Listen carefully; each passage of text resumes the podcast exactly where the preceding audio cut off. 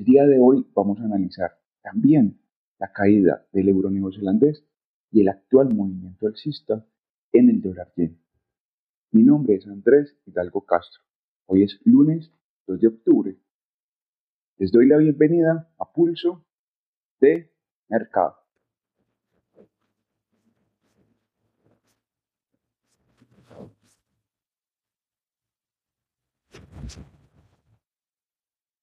Todo lo que he mencionado en este material y lo que mencionaré no es una asesoría, tampoco son señales de compra ni de venta. Recuerde que los resultados pasados nunca garantizan resultados a futuro. Este material es meramente educativo. De las tres paridades que vamos a analizar el día de hoy, una de ellas es el euro libra. Esta paridad actualmente está enfrentando una resistencia que, de ser perforada, podría llevar a un nivel mucho más alto. Pero también hay que detenernos en un detalle. El promedio móvil de 200 en gráficos de 4 horas. Este ha sido un obstáculo para que el euro libra busque el 0,8700. Pero ¿cómo podemos procesar toda esta información para ganar pips, para ganar dinero a lo largo de la presente semana. Por medio, la respuesta es la siguiente, por medio del promedio móvil de 200, que vamos a analizar a continuación, nos va a ayudar muchísimo a calcular si el euro libra va a perforar el 0,8700 para continuar su ascenso o si este promedio móvil de 200 se va a convertir en una barrera que va a impedir ese movimiento alcista. ¿Cuál es la respuesta? A continuación analicemos el euro libra. El euro libra está intentando perforar al alza el 0,8700 y este es el primer nivel relevante que vamos a destacar en este análisis técnico. El siguiente nivel está en la franja del 0,8800, 0,8850. Ese sería el nivel a buscar Solo si el euro libra logra cotizar en el 0,8720, es decir, el euro libra perfora el 0,8720, pues, el 0,8700, perdón, naturalmente va a llegar al 0,8720 y si llega ahí, poco a poco el precio se va a ir ubicando en la franja ya mencionada 0,8800, 0,8850. Desde esta zona, personalmente estoy dispuesto a comprar y le aclaro que esta no es una recomendación ni una señal de compra ni de venta. Aquí voy a comprar con un stop loss justo. Un stop loss justo es un stop loss que sea inferior al profit. Estoy hablando que el profit estaría o en el 0,8800 o 0,8850. Eh, personalmente lo voy a poner en, el 0,8820. Ahí tenemos un riesgo-beneficio bastante eh, cómodo. También hay que aclarar lo siguiente. El 0,8700 se ha convertido en una resistencia y esto podría desmotivar las compras y el precio podría caer. Pero de todas formas, aquí estoy operando en pro de la tendencia. Y por tal motivo, tengo desde la parte estadística la probabilidad a mi favor. Por otro lado, hay que estar muy atentos en gráficos de 4 horas al promedio móvil de 200. Porque si el precio vuelve a cotizar por debajo de ese nivel, por debajo de ese indicador técnico, el precio tendría que reaccionar rápidamente al alza. Rápidamente significa que si una vela o un grupo de velas en 4 horas logran cerrar por debajo del promedio móvil de 200, las siguientes velas deben de reaccionar al alza y volver a ubicar el precio por encima de esta media móvil de 200. Claro que buscar movimientos a la baja en el dólar yen no ha sido buen negocio en las últimas semanas, ya que los traders compradores han tomado de manera contundente el control. Como les venía diciendo previamente, no hay síntomas no hay indicador técnico que nos muestre de manera contundente, precisa, que el dólar yen pueda de retroceder. Por lo contrario, una caída en esta paridad abriría la gran oportunidad para buscar movimiento, movimiento alcista. Que de hecho, a continuación les voy a mostrar la narrativa que se desprende de la idea de que si el dólar yen cae, abriría esa oportunidad de compra. A continuación analicemos esta paridad. Los alcistas han logrado consolidar el precio hacia esa dirección. Ahora tenemos un soporte clave que es el que están, eh, es el que pueden encontrar en gráficos de 2-3 horas con más claridad. Y estoy hablando del soporte de los 149.00, 148,80. Ahí pueden ubicar ustedes un soporte. En el caso, ahora el dólar yen cotiza muy por encima de ese soporte en el momento de hacer este reporte técnico para Swissco.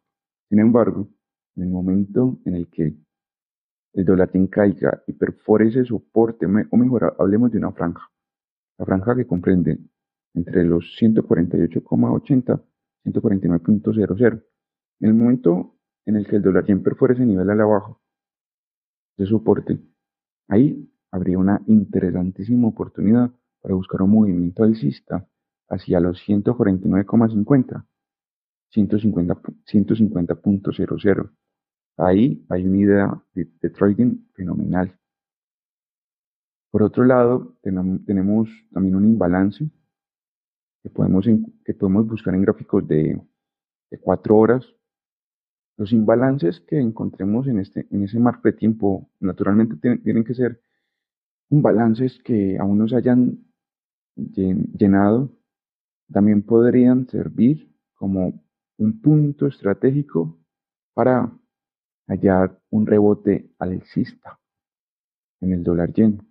Por ahora, el punto más cercano para comprar es la perforación del soporte, mejor, de la franja que, que hay entre los 148,80 149.00. Ahí está la idea de trading más certera.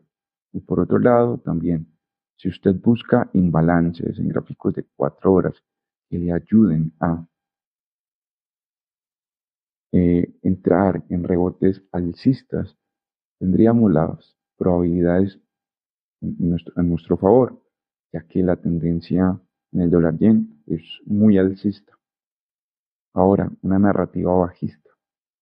¿Será que buscar una operación a la baja en el dólar yen para,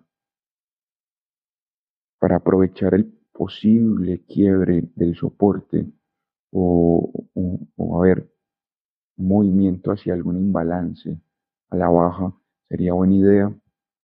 Yo diría que no. Por último, vamos a analizar el euro neozelandés, la tendencia de los últimos días, incluso en las últimas semanas ha sido bajista. Y es una tendencia muy inclinada, pero va a buscar descanso. ¿Será que está cerca de un rebote alcista o el movimiento se va a extender? Personalmente diría que el movimiento aún tiene campo, espacio para seguir esa dirección. Se puede ir extendiendo aún más, pero ¿hacia dónde? continuación vamos a evaluar la tendencia, vamos a responder la pregunta de hasta dónde puede expandirse esta caída y por supuesto vamos a ubicar ese nivel clave desde el cual podemos buscar la continuación del movimiento bajista en el euro neozelandés.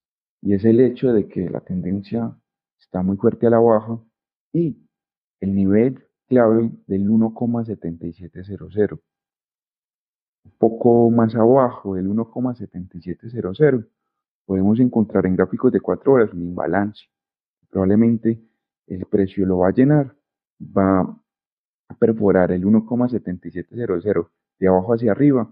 Ahí se podría desarrollar una resistencia y a partir del hecho de que el euro neozelandés perfore al alza el 1,7700, podríamos ejecutar una operación bajista mirando hacia el 1,75, 1,7400. Se, se preguntará usted, ¿pero por qué hacia el 1,75 y 1,7400? Ha pasado En el 1,7400 tuvimos un punto desde el cual ingresó muy buena liquidez en esta paridad y a partir de ahí se creó un movimiento alcista fuerte. Ahí entró liquidez a pasado. Y por otro lado, tenemos eh, también el 1,75, bueno, tenemos el 1,74 y el 1,7500, que son puntos de interés para resumirle esta, esta historia. Buscar movimientos alcistas en el euro neozelandés es, claro, es obvio, eh, estadísticamente no es buena idea. La idea es agotar al máximo esta tendencia bajista. Uno no le debería poner límite a la tendencia. Es el mercado, la oferta y la demanda quien va a determinar hasta dónde podría mover el euro neozelandés.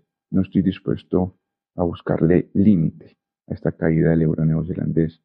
Por lo contrario, repito, voy a esperar que la paridad perfore al alza el 1,7700 para ejecutar una operación bajista hacia los puntos de interés ya mencionados, que son dos, el 1,75 y el 1,7400. Aquí también, eh, también podemos poner un, un MACD, el 377-61050. En este contexto nos muestra presión bajista y mientras nos siga mostrando, mostrando presión bajista tanto en gráficos de 3 como de 4 horas, yo seguiré invirtiendo en pro de esa dirección. En el trading convertimos información técnica, información fundamental y también aquellos acontecimientos fortuitos en oportunidades, en dinero. Mañana estará desde Chile, como todos los martes, mi colega Rodrigo Águila, compartiendo información relevante, además su opinión y análisis en todo lo que respecta al mundo de las acciones y los índices bursátiles. A ustedes les doy muchas gracias por ver y por escuchar un nuevo episodio de Pulso de Mercado. Recuerde suscribirse al canal y también estaré pendiente de su comentario. Mi nombre es Andrés Hidalgo Castro. Nos vemos el próximo lunes.